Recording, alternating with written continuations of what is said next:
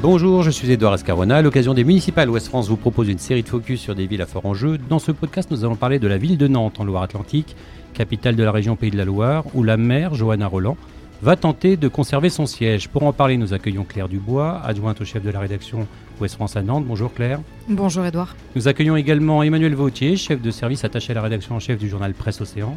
Bonjour. Et enfin, euh, Arnaud Leclerc, professeur de sciences politiques à l'UFR de droit et sciences politiques de Nantes. Bonjour. Bonjour. Merci d'avoir accepté de planter le décor de cette élection. Alors Nantes, c'est une ville importante du Grand Ouest. Avant de parler de la campagne, des forces en présence et, et des thèmes qui font débat, quelques chiffres avec Erwan Alix, qui est data journaliste à Ouest France. Bonjour Erwan. Bonjour Edouard. Alors on va parler des chiffres de Nantes-Ville, mais également euh, quelques incises sur la métropole. Euh, déjà pour commencer, la population de Nantes-Ville. Alors Nantes-Ville, c'est 309 346 habitants en 2017 contre 291 604 en 2012 selon l'INSEE. Ça fait une hausse annuelle moyenne de 1,2%. Ça fait de Nantes la sixième ville de France. Et si on regarde Nantes Métropole, qui regroupe 24 communes, on arrive à 646 522 hab- habitants, ce qui fait de Nantes Métropole la huitième aire urbaine en France. Quel est le budget de la ville de Nantes Alors le budget de la ville en 2018, c'était 405 millions d'euros de recettes pour 368 millions d'euros de dépenses. Une dette de 181 millions d'euros au 31 décembre 2018. Ça représentait 582 euros par habitant. C'est largement en dessous de la moyenne des villes de plus de 100 000 habitants, qui est de 1112 euros par habitant. Et les conditions de vie À les conditions de vie à Nantes, le niveau de vie médian est de 21 513 euros contre 20 520 en moyenne française, donc on est un petit peu au-dessus. Pour Nantes-Ville, on a un taux de pauvreté en 2016 selon l'INSEE de 16%. Et si on regarde pour Nantes Métropole, on arrive à 11,9. La moyenne française étant à 14,1. On est au-dessus de la moyenne pour Nantes-Ville et en dessous pour Nantes Métropole. Les chiffres du chômage? C'est un petit peu pareil pour le taux de chômage. Alors la zone de- d'emploi de, Nantes est très dynamique avec euh, 6,5% de taux de chômage au deuxième trimestre 2019 contre 8,4% de taux moyen pour la France métropolitaine. Et si on regarde dans le détail, alors au sens de l'INSEE qui compte à la fois les personnes inscrites ou non à Pôle emploi, on arrive à un taux de 16,8 pour Nantes-Ville quand la moyenne française est de 14,1 et par contre un taux inférieur à, pour Nantes Métropole avec 13,6. Le nombre d'emplois? La ville de Nantes, ça représente 185 693 emplois en 2016, répartis dans 33 993, euh, 943 pardon, entreprises. Les prix de l'immobilier? Alors l'immobilier, bah, grosse tension sur l'immobilier quand même, hein, avec des, selon les notaires, des prix sur euh, l'an dernier en hausse de 12,9% pour les maisons et 14,3% pour les appartements. Il faut compter un prix médian de 420 000 euros pour une maison et de 3 330 euros le mètre carré pour un appartement. Un mot sur les transports? Alors Nantes, euh, 50% des personnes vont travailler en voiture, 27% en transport en commun et 10% en deux roues. C'est des taux similaires à Rennes ou Toulouse, mais c'est moins bien que Bordeaux ou Strasbourg. Il y a également un tramway Ouais, alors les transports en commun, c'est 143,8 millions de voyages en 2018, dont 321 535 voyages par jour sur le tramway. Quelques chiffres sur la ville de Nantes, les personnalités liées à la commune Alors sur euh, Wikipédia, euh, les Wikipédias nantais sont actifs et on, on note une centaine de personnalités euh, nées à Nantes. Alors Anne de Bretagne, Pierre Cambronne célèbre pour son mot, Jules Verne évidemment, et plus récemment Claire Bretéché, Edoui Plenel, Jeanne Chéral ou encore Christine de Christine and the Queens. Et la météo à Nantes? La station climatique de Nantes euh, a relevé en moyenne depuis 1981 119 jours euh, de pluie par an, mais quand même 57,6 jours de bon ensoleillement, ce qui représente 1791 heures de soleil. On va rappeler les résultats des élections municipales en 2014. Alors au second tour de 2014, il y avait une participation de 53,82%. Johanna Roland de l'Union de la gauche avait été élue avec 56,21% des voix devant Laurence Garnier pour l'UMP, 43,78%. Et aux dernières européennes? Aux européennes, 53,38% de participation. La République en marche est arrivée en tête avec 26,34% des voix. Europe Écologie Les Verts, 24,35%. Puis Envie d'Europe, la liste de Raphaël Glucksmann, 9,42%. Merci Erwan. Alors Claire Dubois, euh, Nantes pointe souvent hein, dans les villes préférées des Français, dans les différents palmarès. C'est une ville où il fait bon vivre, où il fait bon travailler. Pourquoi ce pouvoir d'attraction? Bah D'abord, euh, Nantes, c'est une ville euh, qui est pas loin du littoral, hein, donc il y a cet attrait pour la mer à, à moins d'une heure de route. Euh, et puis c'est une, ville où globalement euh, il fait bon vivre. Euh, Il y a beaucoup d'espaces verts à Nantes. On vient d'inaugurer le centième parc ou jardin. Il y a un, territoire qui est aussi attractif en termes d'emploi, hein, notamment dans le numérique par exemple. Et puis avec aussi des industries. hein, on pense notamment aux chantiers de Saint-Nazaire qui sont pas loin. Et puis un territoire industriel globalement riche. Et puis c'est aussi un endroit où il y a une qualité de vie générale générale. il y a une offre culturelle notamment qui est très riche, très variée, qui sait être à la fois exigeante et, populaire, comme par exemple le célèbre festival de la folle journée. Arnaud Leclerc, c'est le nouvel Eldorado pour les entreprises de Nantes? Non, pas vraiment. C'est simplement c'est une grande zone parce qu'il faudrait raisonner plutôt à l'échelle de l'agglomération, euh, qui est très dynamique économiquement, mais assez diversifiée. Il y a un peu toutes les strates d'activité, toutes les, toutes les phases. C'est juste, c'est juste ça. Mais c'est effectivement une zone dynamique. Alors c'est aussi euh, Emmanuel euh, Vautier, une, une, ville qui a tout pour elle au niveau des transports, au niveau des, des, points de connexion, hein, le, les lignes euh, TGV, euh, l'aéroport, même si euh, Notre-Dame-des-Landes n'a pas pu voir le jour. Donc c'est aussi une ville très très bien desservie. Alors c'est une ville qui avait misé très très tôt sur le tramway. Hein. C'est la première à avoir réintroduit le tramway. Aujourd'hui c'est un, réseau qui est assez dense, qui va d'ailleurs être renforcé. C'est l'une des annonces sur le prochain mandat. c'est une ville aussi qui investit dans une gare toute neuve, qui est en cours d'achèvement en ce moment. la seule difficulté à laquelle elle est confrontée du point de vue ferroviaire, c'est que des villes comme Rennes notamment, comme Bordeaux, ont, amélioré leur connexion euh, avec Paris. Et ça, c'est quelque chose de fondamental pour Nantes. Hein, avec la LGV. Hein. Oui, c'est ça. Euh, Nantes, euh, aujourd'hui, va pâtir un peu de ça. Elle avait notamment construit une partie de son renouveau avec l'arrivée du, TGV. aujourd'hui, c'est un point de question sur la desserte avec Paris qui est essentiel pour Nantes. Il y a beaucoup de, Parisiens, de cadres parisiens qui s'installent à Nantes. Il y a des, des déplacements quotidiens chaque semaine avec Paris qui sont très importants pour l'économie nantaise. Alors, l'une des particularités de Nantes également, c'est une population plutôt jeune. 40% hein. des habitants ont moins de 40 ans. C'est une vie étudiante très riche aussi. Je m'adresse au professeur que vous êtes, euh, Arnaud Leclerc. 60 000 étudiants à peu près, un enseignement supérieur riche, varié en qualité, ça aussi, ça participe à l'attraction de la ville.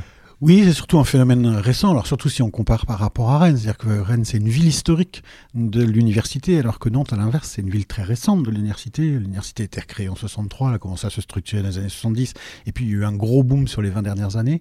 Euh, donc effectivement, avec une petite singularité, une grande partie des, des effectifs étudiants sont quand même à la, sont dans la ville mais à la périphérie, pas en plein cœur.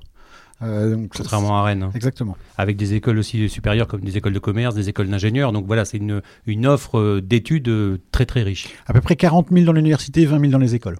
Alors la croissance économique, les infrastructures de premier ordre, ou encore l'offre culturelle, on en a parlé, ça participe à cette notoriété. C'est-à-dire qu'aujourd'hui, Nantes fait parler d'elle. Claire. Oui, tout à fait. On, est souvent euh, euh, dans, le, dans le paysage euh, médiatique national pour parfois des choses plus ou moins polémiques. Hein. On Nantes la turbulente dont on va parler tout à l'heure. Tout à fait. On a aussi beaucoup parlé de Nantes avec évidemment très récemment l'abandon de Notre-Dame-des-Landes. on est aussi souvent à la une de l'actualité pour les manifestations, puisque c'est vrai qu'on a une ville qui manifeste, qui bouge, qui se manifeste.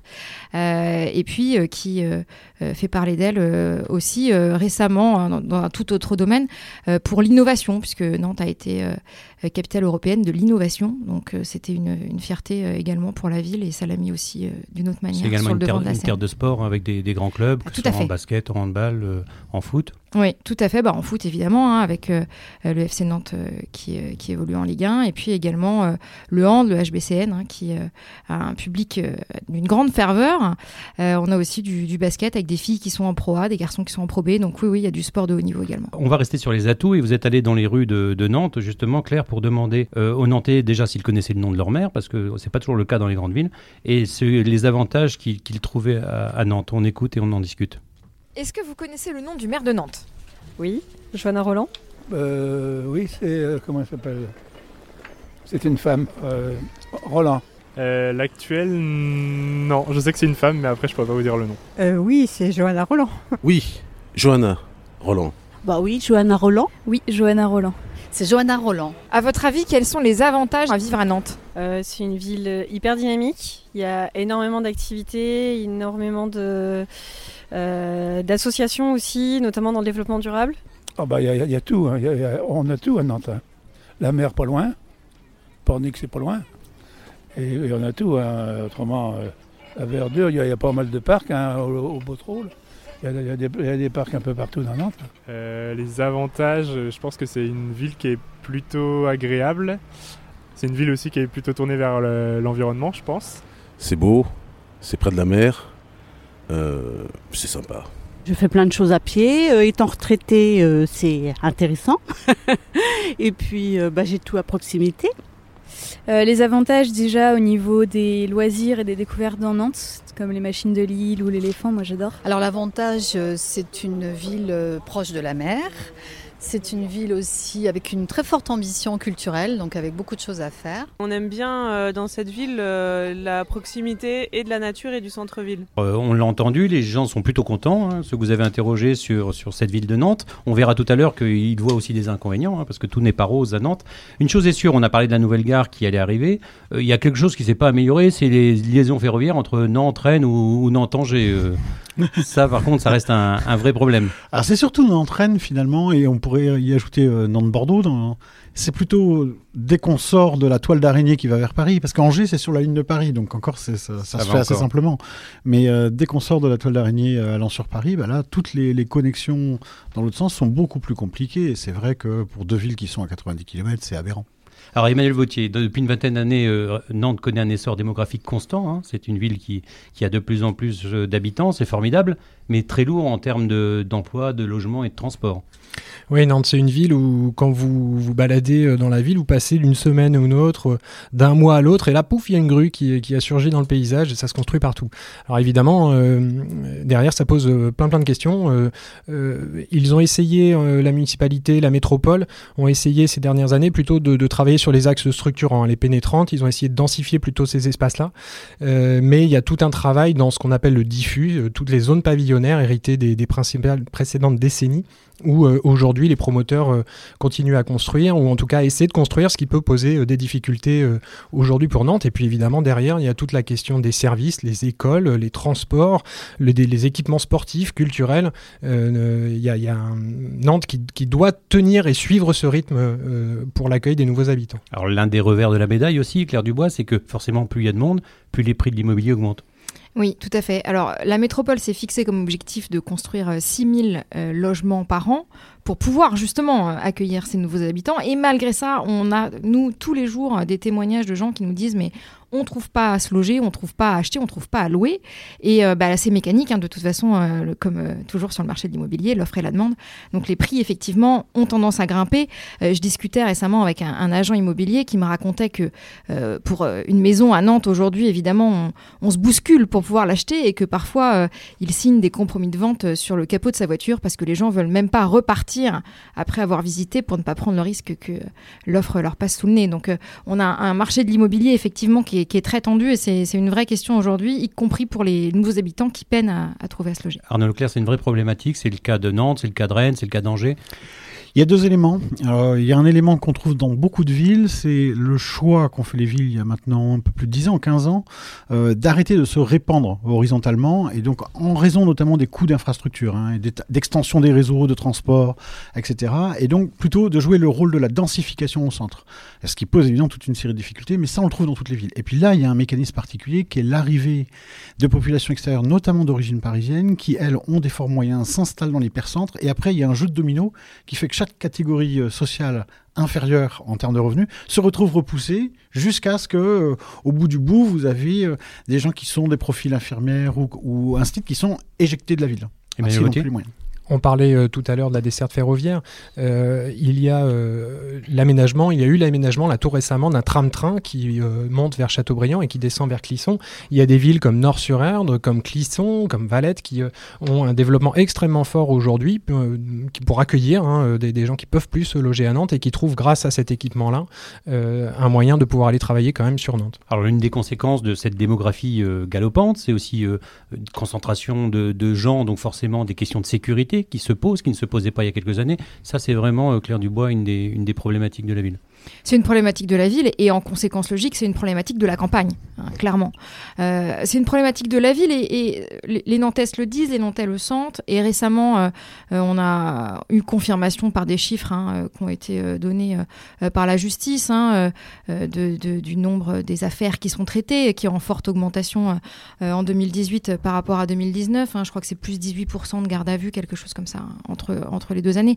En tout cas, voilà, il y a effectivement une problématique qui se pose autour de la sécurité et qui agite aussi donc cette campagne des municipales. On voit les candidats se positionner par rapport à ça. Alors, en nucléaire, il y a toujours eu euh, ce qu'on appelait à une époque euh, un milieu à Nantes. hein. Il y a toujours eu une forme de, de, de- de petit banditisme. Mais là, on est sur une autre délinquance hein, qui, a, changé. En tous les cas, il y a plusieurs éléments là-dedans qui sont compliqués. Il y a des données objectives, euh, Claire vient de le rappeler, les, les données objectives elles montrent qu'il y a une progression. Mais il y a aussi une question de sentiment par la population. C'est un sujet qui occupe beaucoup les conversations. Et l'ampleur, elle est peut-être plus encore en, en- en termes de ressenti. Et pourtant, je dois dire que moi qui me promène très souvent, y compris le soir Nantes, on peut parfaitement se promener dans cette ville pendant des heures et des heures et des jours et des jours sans jamais rien voir. hein. C'est un peu comme à Rennes, c'est un sentiment d'insécurité plus que de l'insécurité. Même Large- si les chiffres disent quand même que ça progresse. Largement, mais la progression des chiffres, il faut, être très très prudent sur ces questions-là. Ça veut dire, ce qui est enregistré par les commissariats euh, progresse, mais ça, ça peut être qu'une partie de la, de, de la question. Euh, ce qui semble être le, le- le point clé, c'est que ce qui se passait dans des quartiers se passe désormais à l'intérieur de la ville, y compris en plein centre. Oui, c'est ça. C'est plus le- que des quartiers difficiles, c'est c'est, euh, assez étalé. Emmanuel Vautier sur cette question. Oui, on, on sent véritablement hein, chez les Nantaises et les Nantais une, une question qui monte. hein. On était euh, à Presso il n'y a pas très longtemps sur le marché de la Petite Hollande et euh, on a croisé une dame d'une quarantaine d'années euh, qui, qui est nantaise depuis euh, plus de dix ans maintenant et qui, euh, qui nous disait euh, euh, J'aurais vraiment pas dit ça en 2014, mais là vraiment, euh, la question de la sécurité est pour moi devenue euh, quelque chose de très important.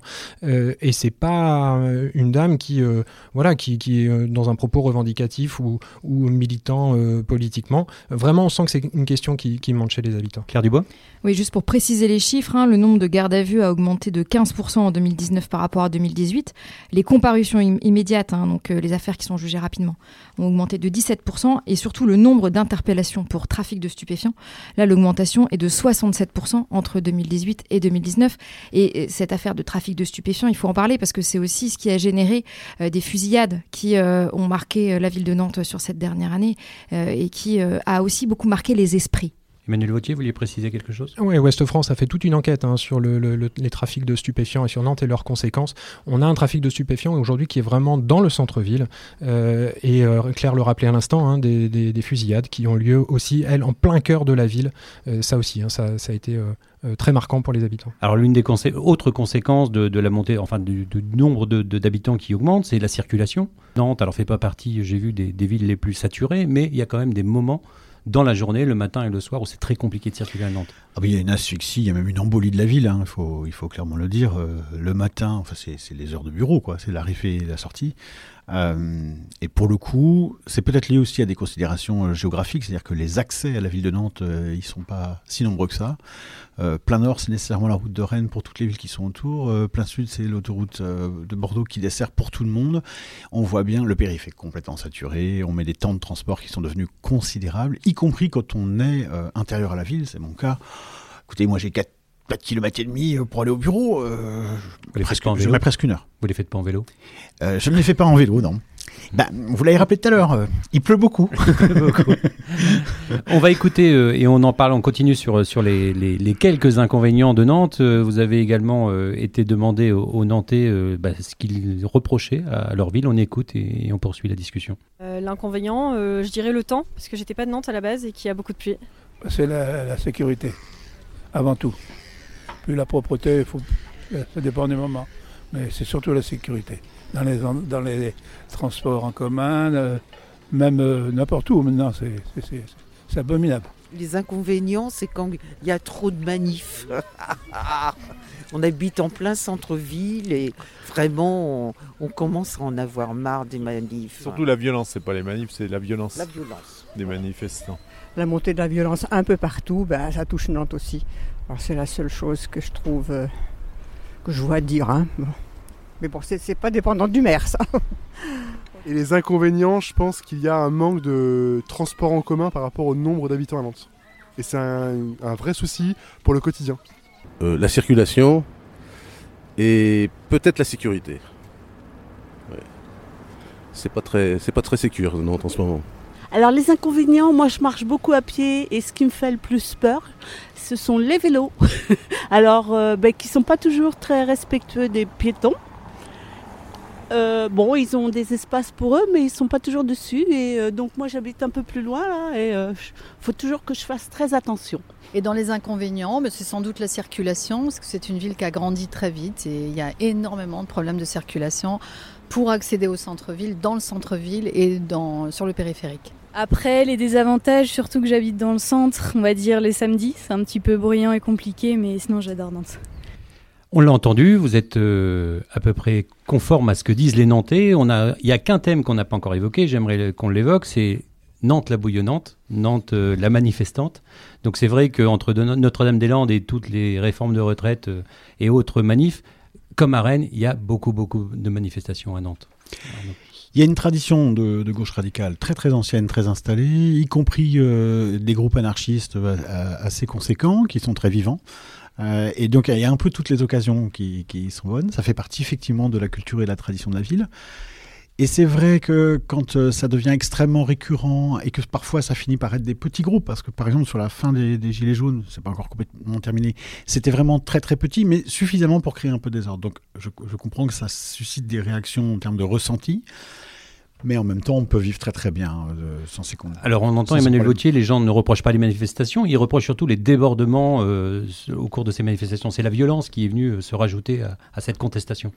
La contestation, elle a lieu vraiment dans le cœur de la ville. hein. Il faut imaginer euh, les samedis après-midi, on est à Commerce, donc c'est-à-dire le nœud de tramway euh, au cœur de la ville, euh, des manifestants qui remontent les cours des 50 otages, donc c'est vraiment l'artère principale du centre-ville, et donc euh, euh, des déploiements euh, de, de cordons de, de- de forces de l'ordre qui euh, essaient de contenir euh, ces cortèges euh, sur certains axes.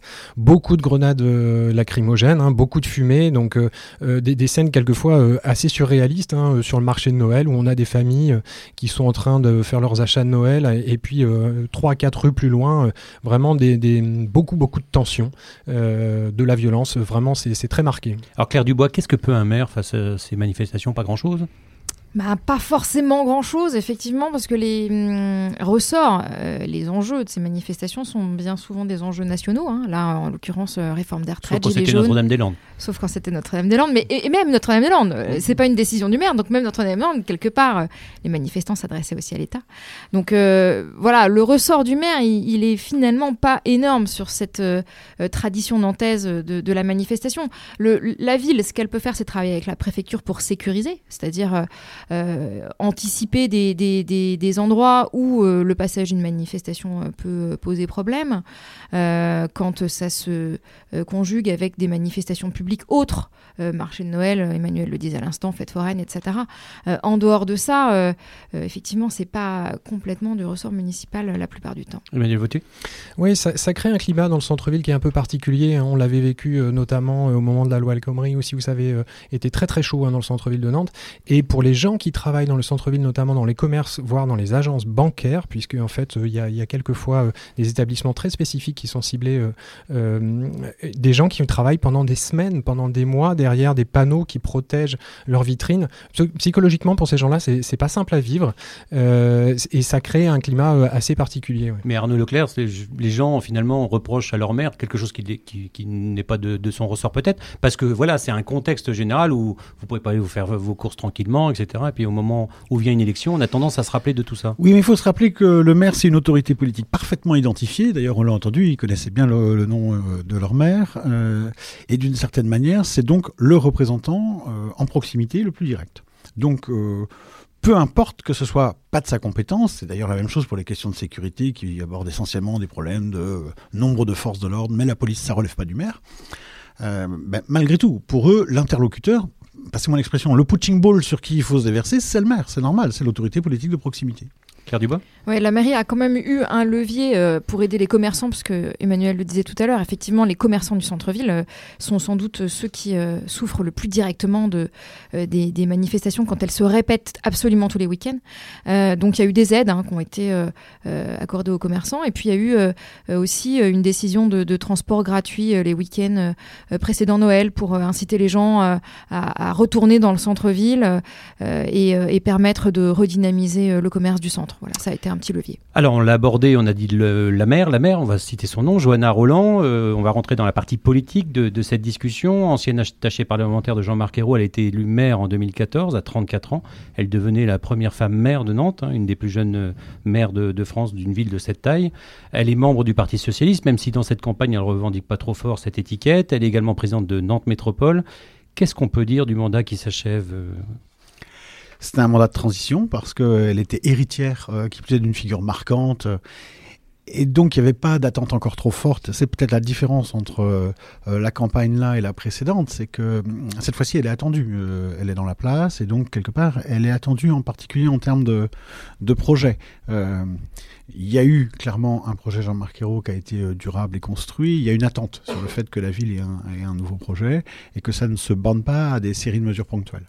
Je dirais l'attente forte, elle est là-dessus, sachant que elle a plutôt passé bien son, premier mandat, euh, avec quand même toute une série de réserves, et qu'elle a clairement euh, subi, et elle subit une série de critiques assez fortes malgré tout. Euh, Emmanuel Vautier, quel est le style, Johanna Roland? Euh, c'est un style sans aspérité, Johanna Roland. C'est une femme euh, brillante. hein, euh, c'est quelqu'un qui réfléchit très très très vite, qui analyse, les situations de manière très très rapide. Mais c'est une femme aussi très discrète, en fait, très pudique, Johanna Roland. C'est vraiment une femme très très discrète, très secrète. Euh, c'est quelqu'un qui bosse beaucoup. C'est vraiment euh, quelqu'un qui connaît le moindre détail de ses dossiers. C'est quelqu'un qui est très très présent sur le terrain aussi. hein. Euh, elle est elle est elle est pas sur le terrain qu'en campagne, hein, Johanna Roland. Elle est vraiment dans sa ville de manière quotidienne. Elle a fait le choix d'ailleurs hein, de ne pas cumuler de mandats. Elle, elle au-delà, même, hein, euh, elle est euh, 100% sur sa ville. Là, on la voit en campagne en ce moment. C'est une période que, manifestement elle aime beaucoup. Euh, elle est très très en prise avec le terrain. Alors Claire Dubois, en 2014, Johanna Roland euh, parlait d'un projet d'avenir pour Nantes à travers un, copieux programme à plus de 200 propositions.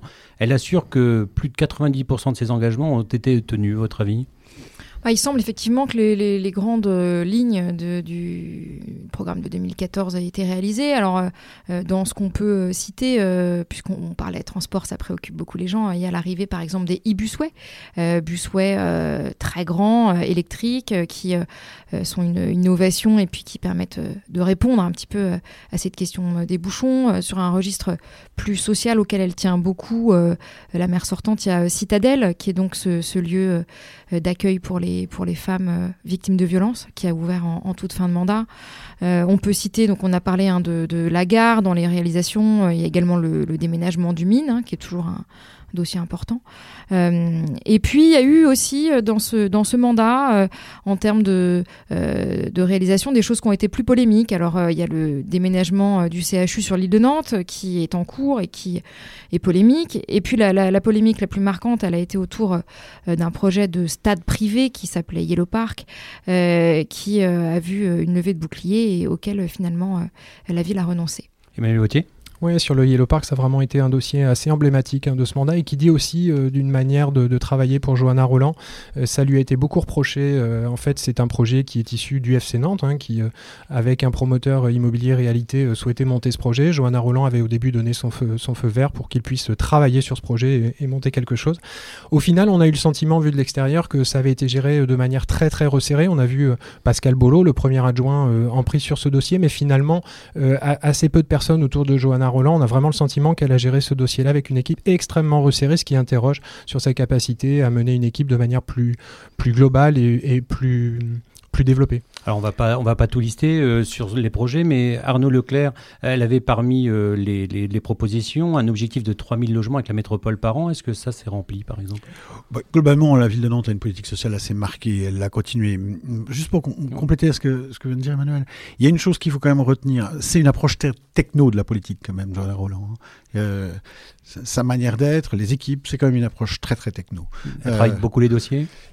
Oui, mais ça veut, c'est aussi un versant très négatif, ce que je dis. C'est-à-dire, euh, tout le monde, de chaleur tout le monde ne s'identifie pas loin, s'en faut, euh, à ce mode de fonctionnement, euh, le dossier rationnel des équipes elles-mêmes très formatées, Sciences Po, etc., et qui sont du coup ça peut créer de la distance pour tout un public. hein. Il y, a- il y a moins de phénomènes d'incarnation et moins de phénomènes de rassemblement de l'ensemble des acteurs.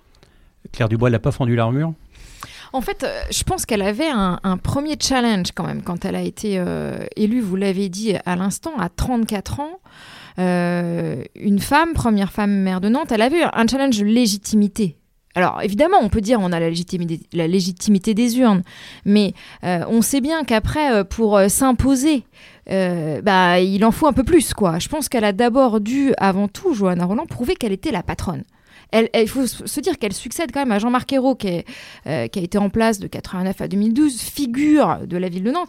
Il fallait quand même qu'elle prouve ça. Et donc, Même s'il y a eu un effectivement. petit intérim de Patrick Rimbert quand même. Tout à fait. Effectivement, entre 2012 et 2014. Mais le revers de la médaille de, de- de cette euh, euh, tendance à vouloir chercher euh, la légitimité, à vouloir prouver qu'elle avait les épaules, c'est sans doute cette image un peu techno, un peu froide, un peu distante. On, on a le sentiment, enfin moi j'ai le sentiment en tout cas que sur cette campagne, elle essaye de corriger ça, ce qui est un peu aussi son pendant naturel, puisqu'elle elle- a un caractère assez discret euh, par rapport à ce qu'elle est, par rapport à sa, à sa vie personnelle. hein. Elle en est très, très soucieuse de la préserver. Voilà, on sent qu'elle tend à essayer de corriger euh, euh, ce côté un peu froid qu'elle peut renvoyer, j'ai l'impression. Emmanuel Vautier? Oui, elle, elle a, pour rebondir sur ce que dit Claire, elle, elle le dit souvent, hein, ce premier mandat, ça a été une mise à l'épreuve, elle le dit comme ça, euh, une mise à l'épreuve où il fallait, euh, il fallait prouver. On sent chez elle, là, sur, euh, sur cette campagne, euh, un peu plus de liberté, où là, elle est euh, en train de défendre eh ben, son bilan, c'est vraiment son bilan cette fois, et avoir manifestement l'envie d'aller euh, en découdre et de pouvoir défendre euh, ce qu'elle a essayé de porter durant tout ce mandat. Alors Arnaud Leclerc, elle a décidé de repartir en campagne. Elle conduira une liste renouvelée, dit-elle. Elle part clairement favorite de cette élection. Oui, de toute façon, d'une manière générale en France, les maires sortants sont généralement favoris. Il y a quand même une prime au sortant assez conséquente. Puis la structuration politique du, du champ à Nantes est quand même euh, favorable. C'est une ville qui a un ancrage à gauche marqué, même s'il y a eu l'épisode 2017 où euh, la République en marche a fait un score euh, très important en allant prélever dans l'électorat de gauche. La grande euh, conséquence qu'on a, ou la grande conclusion qu'on peut tirer à l'issue des européennes en particulier, c'est que finalement, ce mouvement en marche, il est désormais basé avec un électorat de droite, donc la je dirais, il y a 30% de l'électorat qui est à droite. Ce qu'on ne sait pas, c'est s'il va être à En Marche ou chez les Républicains. Il y a 30% de l'électorat qui est assurément au moins 30 au- autour de Joanna Roland. Et il y a 30% plus à gauche qu'on trouvera sur la liste écologiste et sur la liste Nantes en commun. Oui, parce que ça, c'est quelque chose qui est un peu nouveau, c'est qu'il y a beaucoup d'offres à gauche, hein, qu'il y aura une candidature euh, Europe Écologie Les Verts avec euh, Julie euh, Larnos, euh, qui est franco-néerlandaise de 37 ans, actuellement vice-présidente de Nantes Métropole, conseillère municipale déléguée au climat. Quelqu'un qui, qui, qui compte chez les Verts. C'était une farouche opposante à, à l'aéroport notamment. Donc il y aura cette candidature-là. Il y a une autre candidature, celle de Margot Medcourt, 28 ans, la Benjamine des candidates. Elle était euh, déjà candidate aux législatives en 2017 sous l'étiquette du mouvement Parti Pirate, je crois, hein, et du mouvement du, du 10 novembre. Elle est également soutenue par la France Insoumise. Donc voilà, ça fait une offre à gauche euh, où elle devra aussi, entre les deux tours, aller euh, peut-être euh, séduire ces, ces votes-là. Euh, traditionnellement, il y a toujours à Nantes plusieurs listes à gauche. Euh, la dernière fois, il y avait déjà une liste écologiste. hein. Peut-être la différence, c'est que la dernière fois, en en 2014, la liste écologiste, à la fois, euh, était une concurrence, mais était une concurrence dont il était clair qu'au second tour, il se rapatrierait auprès de la liste du Parti Socialiste. Alors que là, les tensions au cours de la campagne entre les deux rendent les choses un peu plus compliquées. Euh, en revanche, il y a toujours eu une gauche plus radicale qui est clairement euh, en rupture radicale avec euh, le Parti Socialiste, c'est généralement l'un des axes euh, directeurs, et donc ceux-là, on sait à l'avance qu'ils n'iront pas au deuxième tour derrière le, PS, ça c'est certain. Donc voilà, la situation est quand même, vous avez un poids de départ sur l'échiquier qui est très important, et vous avez des réserves de voix potentielles, c'est plutôt confortable. Alors les, candidats de, cette gauche écologiste, ils reprochent Emmanuel Vautier à, à Johanna Roland son, bilan environnemental. Ils trouvent qu'elle n'en fait pas assez. Votre sentiment? Oui, sachant qu'ils étaient euh, quand même dans la majorité hein, euh, et sur des délégations où ils pouvaient peser hein, sur les décisions, les écologistes. Euh, Johanna Roland, sur la question de l'environnement, c'est des questions qu'elle a appréhendées et sur lesquelles on, l'a senti glisser durant le mandat. Elle est montée hein, en compétence sur les questions d'environnement tout au long du mandat. Donc c'est pas quelqu'un qui est allé chercher des éléments de langage pour verdir un peu son, discours à l'approche des élections. Néanmoins, sur la relation qu'elle a eue avec les écolos durant le mandat, ça a été très compliqué. Voilà, ça reste, euh, euh, ils ont été très chiens et chats euh, durant le mandat. On parlait du collectif là tout à l'heure à propos du, Yellow Park. hein. Le dossier Yellow Park a été clivant au sein de la majorité. Les écologistes ont pris position contre le Yellow Park. Ils ont pris position aussi contre un autre projet qui fait beaucoup discuter sur Nantes, c'est l'arbre héron. Et, et il pointe notamment cette capacité chez Johanna Roland à faire vivre un collectif avec sa diversité de sensibilité. C'est un élément qui est revenu de manière assez récurrente tout au fil du monde. Juste pour compléter ce que dit euh, Emmanuel concernant le, le- le rapport entre euh, les écolos et, et, euh, le PS, la liste de Johanna Roland, c'est vraiment là euh, un élément de campagne qui est fort. C'est-à-dire que euh, la manière dont les écolos mènent leur campagne, ils la mènent de manière euh, euh, quasiment comme des opposants à Johanna Roland, alors qu'ils étaient alliés Dans dans, le mandat majorité. sortant. Voilà, ils étaient alliés dans le mandat sortant, et là, ils se positionnent en opposant. Et ce qui sous-tend ça, c'est que les écolos, eux, ils veulent prendre la ville. C'est-à-dire que leur objectif, c'est bien de passer devant Johanna Roland. Euh, ils espèrent capitaliser un mouvement de fond favorable à l'écologie, hein, qu'on voit monter partout, euh, euh, sur les bons résultats aussi des européennes. Et donc là, eux, dans leur objectif, ils font pas une campagne pour être le plus haut possible derrière Johanna Roland, ils font une campagne pour passer devant. C'est un peu comme à Rennes. hein. On retrouve à peu Oui, près la même configuration. Oui, oui, il y a beaucoup de choses qui sont euh, très ressemblantes avec la situation rennaise. Et effectivement, l'enjeu des écologistes, c'est quelque part de passer devant le Parti socialiste. C'est ça l'objectif absolu. Cela étant, alors ça ne vaut faut être prudent, mais euh, quand on raisonne, on regarde généralement par rapport à l'histoire, comment ça s'est passé. Et on se rend compte que pour chaque fois, les Européens ont été un score très élevé pour les écologistes. Et derrière, l'élection, qu'elle soit locale ou nationale d'ailleurs, était en recul de 400 points. Donc si on appliquait cette règle-là pour, euh, pour les municipales, ça veut dire que finalement, euh, c'est autour de 20% les écologistes. Euh, alors que, que Jean Roland, elle est autour de 30% au moins au, au premier tour. Emmanuel Vautier? Il y a des éléments intéressants à regarder dans les villes euh, ailleurs. hein. On voit à Bordeaux, on le voit à Lyon, euh, où les écologistes euh, montent très très fort. Il y a manifestement un vote euh, qui structurellement euh, est en train de monter pour les écolos. Euh, c'est peut-être, on, aura le verdict euh, au soir du premier tour. Ce serait peut-être un peu moins le cas sur Nantes, peut-être aussi sur Rennes, où le PS semble résister a priori un petit peu mieux à cette montée euh, euh, du vote vert.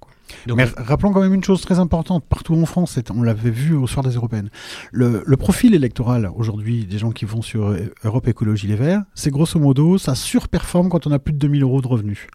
Euh, ça sous-performe terriblement quand on descend en dessous de 1400, ce qui signifie que euh, les couches populaires ne sont pas du tout dans cet horizon. C'est pardon de le dire, mais assez brutalement, c'est un vote bobo.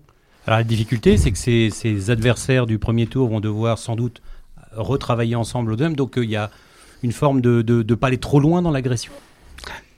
Alors là-dessus, ouais, là-dessus, il y a des choses qui questionnent un peu, effectivement. Alors notamment dans la composition de la liste de Julie Laernos, il y a des choses qui ont euh, euh, interpellé, euh, puisqu'elle a pris en numéro 2 euh, Florian Leteuf, qui était à la pointe de la contestation du Yellow Park. Donc on ne peut pas dire qu'il soit vraiment Johanna Roland compatible.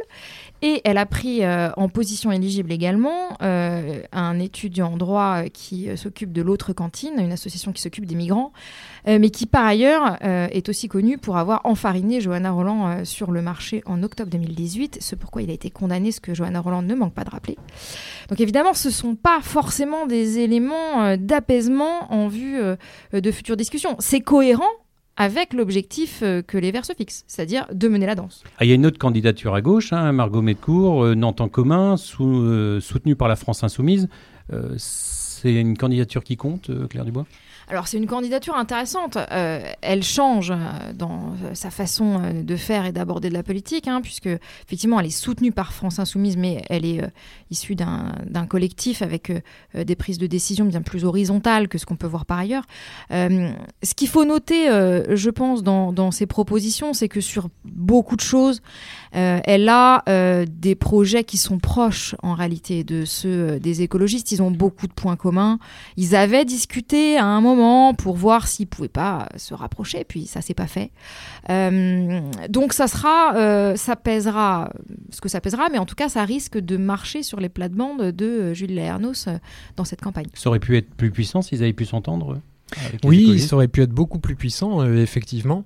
Euh, il y a eu des discussions, hein, comme l'évoquait Claire, euh, notamment une soirée où apparemment ça a été assez houleux entre les deux formations. Et au final, euh, il y a la question en filigrane de, l'accord avec euh, le PS sur le second tour qui revient au cœur de ça. Et c'est ce que vous évoquiez tout à l'heure sur une gauche euh, plus marquée qui euh, euh, ne souhaite pas un accord avec le PS euh, in fine. C'est aussi une tendance de toutes les municipales. La France Insoumise a du mal à, faire euh, cause commune avec d'autres- partis. hein. C'est souvent une élection difficile pour la France insoumise, mais là, je trouve que c'est une candidature assez originale, qui a pris de la consistance, qui a proposé des choses intéressantes en matière de transport, etc. Euh, je pense qu'il y, a un public et un électorat pour ça, et on peut le lire de deux manières. Euh, ça peut constituer aussi des voies de réserve pour des écologistes au deuxième tour si l'alliance avec le PS ne se faisait pas. Et dans ce cas-là, l'équilibre des forces globales serait très différent. Ils ont vraiment créé la surprise dans temps commun euh, sur ces élections, euh, avec des approches euh, très différentes. Par exemple, avant Noël, ils ont diffusé un petit fascicule, un conte de Noël, dans lequel ils déclinaient des idées pour la ville. C'est un, mode de fonctionnement, comme l'évoquait Claire, qui est très très différent. hein. Ici, on n'a pas du tout une directrice de campagne, un staff de campagne. Ce qu'ils appellent Nantes en commun, c'est la notion de commun, c'est le municipalisme. Donc, ils travaillent avec des commissions, des groupes, des ateliers. Il y a beaucoup de gens dans tout ça. Ils sont 11, par exemple, à faire fonctionner cette campagne, euh, tous bénévoles. Alors, euh, pour certains, euh, ils sont pions dans un lycée, serveurs, ils font des petits boulots d'intérim, et puis ils consacrent le reste du temps à la campagne. C'est, un profil assez, assez une équipe très très éclectique et très très jeune. Alors l'autre grande nouveauté de ce scrutin par rapport à 2014, c'est la présence, on l'a dit, de la République en marche, conduite par Valérie Opel, 46 ans, députée de la deuxième circonscription de Loire-Atlantique. Une liste euh, en marche qui est également soutenue par le MoDem, comme en témoigne la présence en troisième position de Sarah El pardon, députée également de Loire-Atlantique, MoDem quant à elle, donc euh, des conseillers métropolitains qui sont sur la liste. C'est des vraies personnalités quand même euh, à Nantes. Je suis très partagé, c'est-à-dire que les scores faits par la République en marche, aussi bien à la présidentielle, aux législatives et même aux européennes, pouvaient laisser espérer une série de choses. Mais là, franchement, tel que c'est parti dans la campagne, c'est plutôt en berne. Euh, je dirais, et le choix de la candidate et le choix de la stratégie rend, à mon avis, la posture d'en marche assez compliquée. Euh, et je, je signalais tout à l'heure qu'il y a quand même maintenant un jeu de vase communicant entre les républicains et En Marche du point de vue des électeurs. Ce qui signifie que si euh, En Marche faisait une contre-performance, il est vraisemblable que ça profiterait d'abord et avant tout aux républicains. Pour l'instant, je trouve que, on l'a dit un peu partout en France, la Ré- la République en marche est très peu ancrée. Ça n'existe pas localement. C'est des partis quasiment vides. Les personnalités sont finalement très peu connues, sauf de l'hyper-milieu euh, politique qui suit ça matin, midi et soir. Euh, à mon avis, l'impact euh, de cette candidate, de cette campagne est aujourd'hui quasi nul. Et alors, euh, Emmanuel Vautier, euh, François Drugy n'est pas présent sur cette liste. Non, François de Rugy est, pas présent. Il l'avait dit très tôt. hein. Il avait dit il y a près de trois ans maintenant euh, qu'il serait pas candidat sur ces municipales. Néanmoins, il suit de très près hein, quand même ce qui se passe. Il reste toujours. il a d'ailleurs son suppléant qui est numéro 2 sur la liste de Valérie Opelt, donc il suit les, il, suit les choses de très très près. Sur la stratégie d'En Marche, on a un peu de mal effectivement à lire hein, ce qu'ils veulent faire. Il y avait un point presse de, de Stéphane Gachet, le référent départemental la semaine dernière, pour essayer de préciser un peu leur ambition sur Nantes, mais aussi à l'échelle départementale et notamment dans la métropole, parce qu'on parle beaucoup de Nantes, mais il y a des enjeux politiques qui se jouent dans la métropole, puisque au-delà de la ville de Nantes, il y a les leviers financiers sont quand même très très très importants à la métropole. Et il y a des villes où euh, il y a beaucoup d'enjeux, des petites villes comme Orvaux qui sont dans la, dans la couronne nantaise, des villes comme Saint-Sébastien, où euh, En Marche patine un petit peu et, et peine à trouver euh, qui des candidats pour constituer une liste, comme Mathieu Annereau à Saint-Herblain, qui un chef de file ou un soutien sur des villes comme Orvaux ou a, voilà, donc une stratégie d'En Marche qui est pas très claire à l'échelle de la métropole, si ce n'est que manifestement ils espèrent bien quand même, à l'occasion de ces municipales, pouvoir constituer euh, euh, des forces vives, d'élus euh, étiquetés En Marche. Il y a pour En Marche des perspectives beaucoup plus à moyen, voire euh, euh, long terme, qui sont les sénatoriales notamment. hein. Euh, En Marche en Loire-Atlantique avait raté de très très peu les sénatoriales. On sait les complexités qu'ils ont dans, cette chambre pour arriver à faire passer des projets de loi. Il y a un enjeu pour En Marche sur ces municipales d'arriver à avoir des élus. Terre du Bois, autre liste, hein, celle des Républicains. Johanna Roland va retrouver son adversaire du deuxième tour de 2014, Laurence Garnier, tête de liste, conseillère municipale d'opposition, également vice-présidente de la région Pays de la Loire. Euh, Qu'est-ce qu'on peut dire de cette liste, les Républicains? C'est vraiment le, le gros adversaire pour euh, Johanna vous? Alors euh, effectivement, hein, c'est deux femmes qui se connaissent bien hein, puisqu'elles s'affrontent euh, euh, dans les enceintes euh, du conseil municipal et du conseil métropolitain.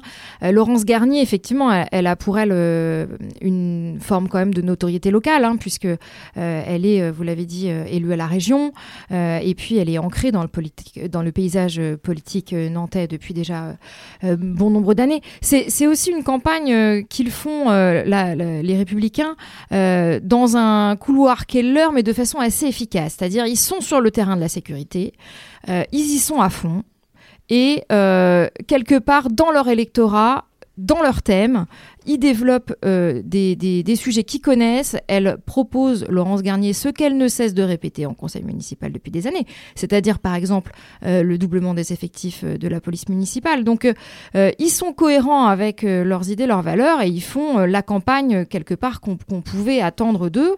Ils ont en plus effectivement pour eux le fait que le thème de la sécurité monte fort et, que c'est leur thème de prédilection. Emmanuel Vautier, parmi les propositions qui peuvent surprendre, c'est qu'elle a dit que si elle était élue maire, elle ne serait pas présidente de la métropole. C'est assez, étonnant quand même pour une ville comme Nantes. Oui, alors après, c'est aussi euh, pour s'inscrire euh, en regard direct de Johanna Roland. C'est aussi une critique qui a été beaucoup faite euh, sur ce mandat, c'est-à-dire que Johanna Roland était présidente de la métropole. On parlait de Pascal Bolo. C'est lui qui tenait les cordons de la bourse à la ville et aussi à la métropole. Donc il y a une critique en creux là de la gouvernance du, PS. Les postes clés à la métropole étaient quand même aux mains du PS. Johanna Roland avait fait un peu bouger ces lignes-là en, ce qui- en constituant ce qu'elle appelait la conférence des maires, où elle associait dans une euh, réunion à huis clos euh, les, les différents maires et des différentes sensibilités politiques.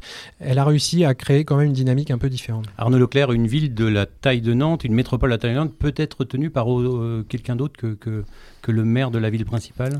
Euh, c'est la différence qu'il y a entre Nantes et Rennes, pour le coup. euh, c'est complètement aberrant. C'est-à-dire que le pouvoir d'une métropole aujourd'hui, y compris budgétairement, il est trois à quatre fois supérieur au, pouvoir financier de la ville-centre. Euh, les vrais pouvoirs, y compris juridiques, se sont déplacés à l'échelle de la métropole. Donc, il faut contrôler la métropole d'une manière ouverte à l'égard de l'ensemble des villes et des compositions politiques ou pas. Et Johanna Roland, elle s'est inscrite dans les pas de Jean-Marc Ayrault, c'est-à-dire un verrouillage en règle de la métropole, contrôle de la ville, contrôle euh, de l'agglo. Ça lui est reproché, et il faudra sans doute modifier des, des choses sur ce terrain-là, incontestablement. Alors- Juste une chose sur, sur Oui, Laurent oui. Garnier et sur la liste des Républicains.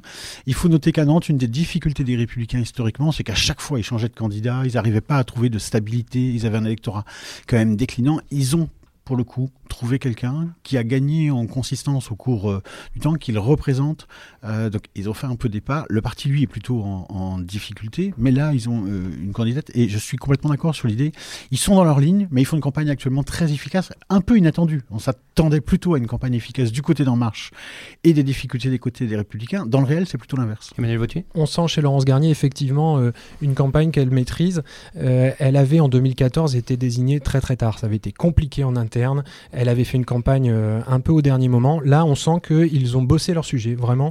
Euh, Peut-être un peu moins sur les questions d'environnement, mais en tout cas, dans ce qu'on attend de, leurs marqueurs, ils ont bossé, euh, ils ont constitué ce qu'ils appellent des, maires de quartier, ils ont les 11 quartiers. Ils ont constitué un maillage qui leur permet d'avoir une campagne effectivement assez efficace. Alors on va avancer. Autre candidature, celle du Rassemblement national, avec Eleonore Revel, qui a déjà été candidate aux élections législatives. Le vote Rassemblement national, ça pèse à Nantes Bon alors euh, clairement, euh, comme euh, un certain nombre de, de grandes métropoles, ils sont plutôt en terre de mission. Hein, le Rassemblement national, ils ont, ils ont peiné d'ailleurs un peu à désigner une tête de liste. C'était pas Eleonore Revel qui était pressentie au départ. Elle a été désignée récemment.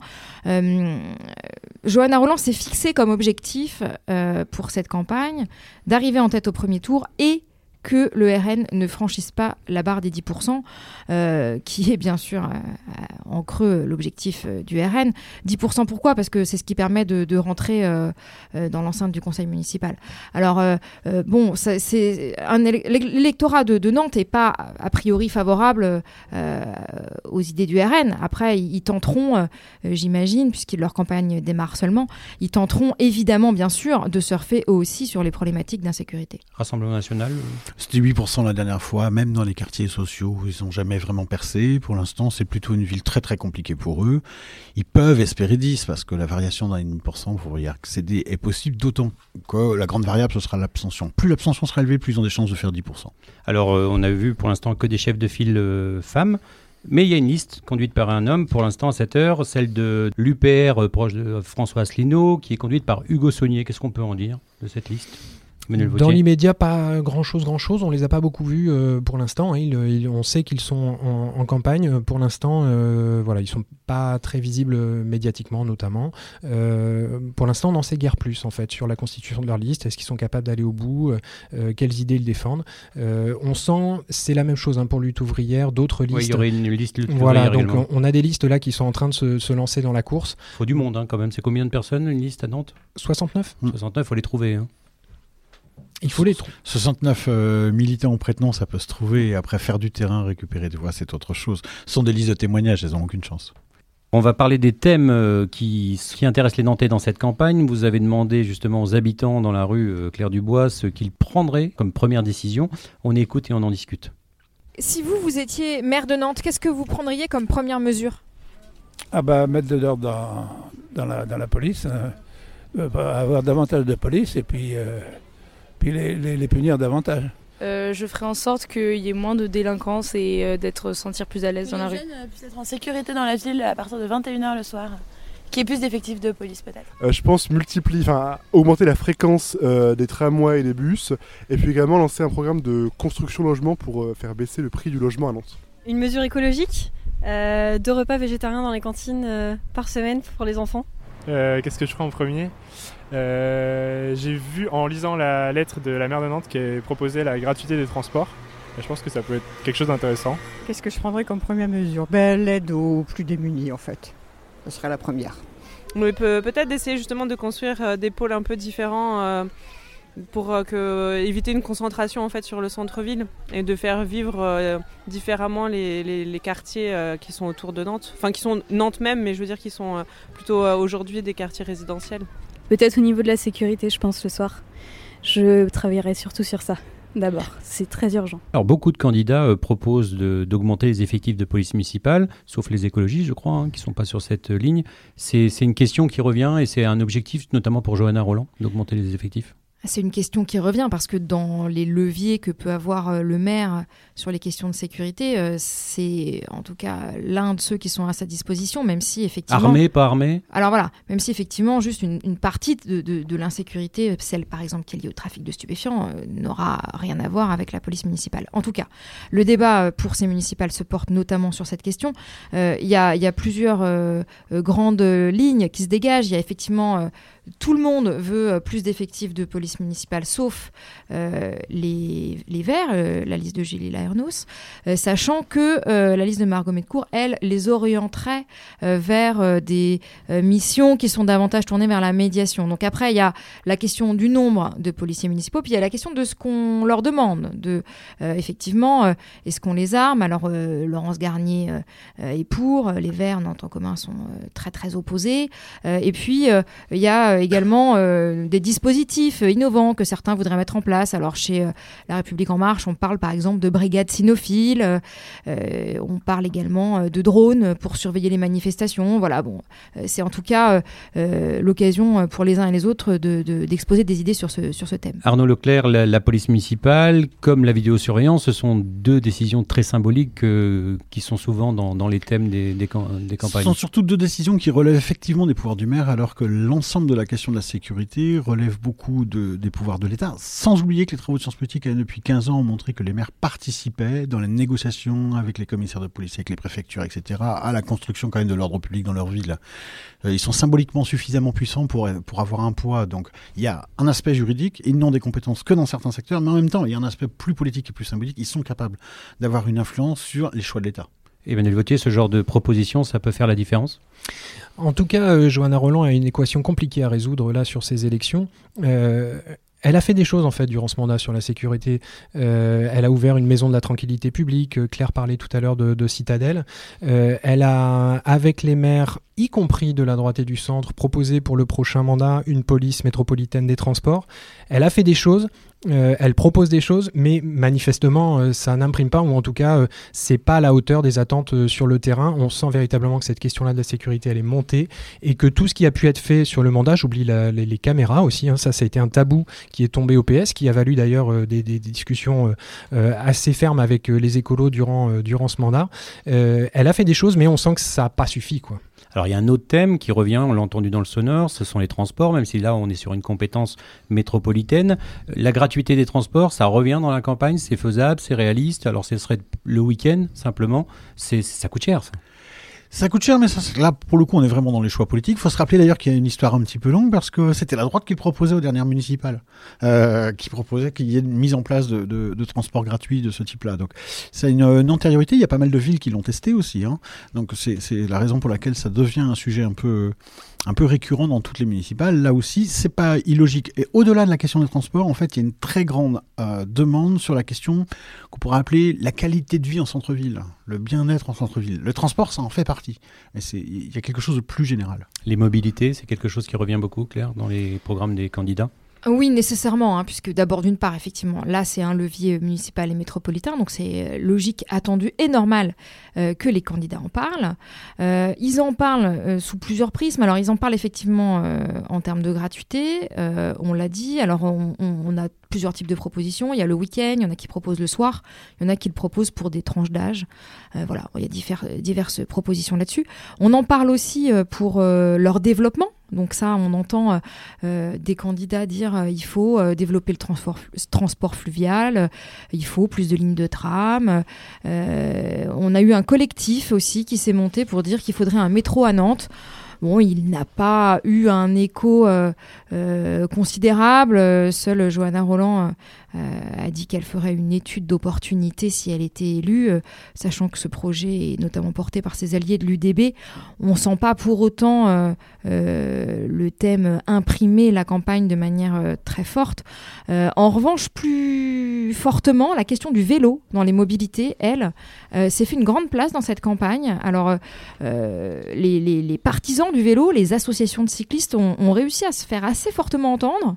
Euh, D'autant qu'il y avait un créneau, il y avait une fenêtre de tir, puisque la, la maire a reconnu qu'elle n'avait pas fait assez pour le vélo, ou du moins elle a reconnu qu'elle aurait pu faire plus euh, dès son lancement de campagne. Euh, et ça, c'est un thème qui a réussi à s'imposer auprès des différents candidats. Ils ont tous parlé vélo, ils ont tous, presque tous, le Rassemblement national est un peu plus sur le frein, mais presque tous dit oui, oui, il faut faire plus pour le vélo, piste cyclable, sécurité, etc. Alors là, on est encore sur des problématiques, j'allais dire, de, de ville intramuros, mais les transports, c'est pas que la ville à Nantes, c'est le franchissement de la Loire, par exemple. C'est également le périphérique, hein, qui est quelque chose euh, de très problém- problématique. Donc les transports, c'est aussi une question, Emmanuel Vautier, qui revient euh, fortement dans la campagne. Oui, il y, a, la question des déplacements intramuros et effectivement, si on change d'échelle, euh, des dossiers qui sont compliqués en fait à monter. hein. On l'a vu sur la question du périphérique qui a besoin d'aménagement, sauf que le périph' fait passer l'État. Et, donc monter des projets d'aménagement, de, doublement de ponts pour franchir la Loire au sud, de reprise de la porte qui dessert euh, tout le secteur de la Beaujoire, la partie nord qui fait la connexion avec l'autoroute vers- Angers. Tout ça sont des projets extrêmement longs à monter avec des enquêtes publiques. Et là, on sent bien que ça met du temps et que ça, ça n'arrive pas à aller euh, à suivre la, densité du, trafic. Et au-delà, il y a la question effectivement de ce franchissement de la Loire. Est-ce qu'on le fait en amont, en aval, comment? Euh, il, est même question aussi d'un franchissement intramuros. Comment on franchit la pointe de l'île de Nantes? Est-ce qu'il faut creuser un tunnel sous la Loire à la pointe de l'île de Nantes? Ou est-ce qu'on fait des navettes fluviales Euh, Est-ce qu'on ré- euh, re- relance l'idée du pont transborder qui avait pendant des années euh, aussi euh, fait, fait débat à Nantes? Il y a toutes ces questions-là. On a entendu aussi dans le sonore le- les repas bio dans les cantines. Euh, c'est aussi propre à ces villes, euh, Arnaud Leclerc. C'est c'est des sujets aussi qui sont très porteurs hein, quand on parle de bio, de mettre plus d'arbres, euh, etc., etc. C'est toute la question de la, la- de la qualité de vie en ville, qui est devenue un sujet extrêmement important et qui est un sous-ensemble de la question environnementale. hein. Euh, tous, les, acteurs se sont évidemment positionnés dessus. Il me semble qu'il faut prendre conscience, euh, on voit dans cette élection à Nantes ce qu'on avait vu à Paris euh, il y a quelques années et qu'on voit actuellement d'ailleurs dans la campagne, c'est une opposition d'une certaine manière d'intérêt entre ceux qui sont déjà dans la ville et qui sont souvent des gens à statut favorisé, y compris économiquement, et qui ont des demandes, leur environnement doit être meilleur, ils veulent une qualité de vie, etc. Et puis il y a évidemment tous ceux qui sont à l'extérieur, pour qui le problème c'est l'accès à la ville. C'est le problème du logement, c'est le problème des transports, etc. Et les deux logiques ne sont pas du tout euh, aisément conciliables, et les politiques ont tendance, c'est clair dans le choix de Johanna Roland, à choisir plutôt ceux du centre-ville que ceux de l'extérieur. Claire Dubois? Certaines euh, candidates ont pris conscience que c'était un enjeu. Ce point-là, ce point, euh, la ville, l'extérieur, comment est-ce qu'on réussit à concilier les intérêts des uns et des autres? Euh, Alors, c'est notamment le cas de Johanna Roland qui euh, a fait euh, une alliance avec Territoire 44 sur justement ce thème de euh, ce qu'ils appellent l'alliance des territoires, c'est-à-dire euh, la ville, la métropole, euh, qui ne grandit pas toute seule dans son coin en absorbant tout, mais en réussissant euh, à faire un rayonnement qui profite à tout le monde et qui donc ne concentre pas tout en hypercentre. Laurence Garnier en parle aussi d'une certaine manière quand elle dit sur les questions des mobilités, il faut travailler avec les intercommunalités de l'extérieur en disant il vaut mieux des pôles multimodaux à l'extérieur euh, de, de la ville-centre pour permettre aux gens de venir dans la ville-centre sans prendre leur voiture et pour désengorger. Donc il commence à y avoir une prise de conscience de certaines candidates que cette question-là, c'est un enjeu. Emmanuel Vautier. Il y a cette question-là qui traverse aussi le tissu de l'entreprise. Euh, il y a des entrepreneurs aujourd'hui qui sont en train de se dire, mais euh, après tout, pourquoi est-ce que euh, je ne mettrais pas une partie de mes emplois, voire toute une partie de mes emplois sur des villes de, de, de deuxième, de deuxième couronne? C'est le cas notamment dans le, numérique. Il y a des gens qui sont en train de se dire, mais pourquoi on ne ferait pas des espaces, puisqu'après tout, il n'y a pas besoin d'être à Nantes pour pouvoir faire du numérique. Aujourd'hui, tout est concentré sur ce qu'on appelle le, le quartier de la création, hein, l'île de Nantes, vraiment en plein centre-ville ou alors dans les pôles universitaires mais comment on pourrait imaginer de peut-être relocaliser des emplois euh, dans, les, dans la deuxième couronne? Merci beaucoup à tous les trois. On a passé une heure ensemble. On a pu voir que cette élection s'annonçait très passionnante. Je vous encourage à suivre la campagne sur Ouest France et dans Presse Océan. Et puis on se, re- on se dit à très vite. Retrouvez cet épisode ainsi que nos autres productions sur le mur des podcasts et aussi sur notre application Ouest France. N'hésitez pas à nous mettre 5 étoiles si vous avez aimé ce programme.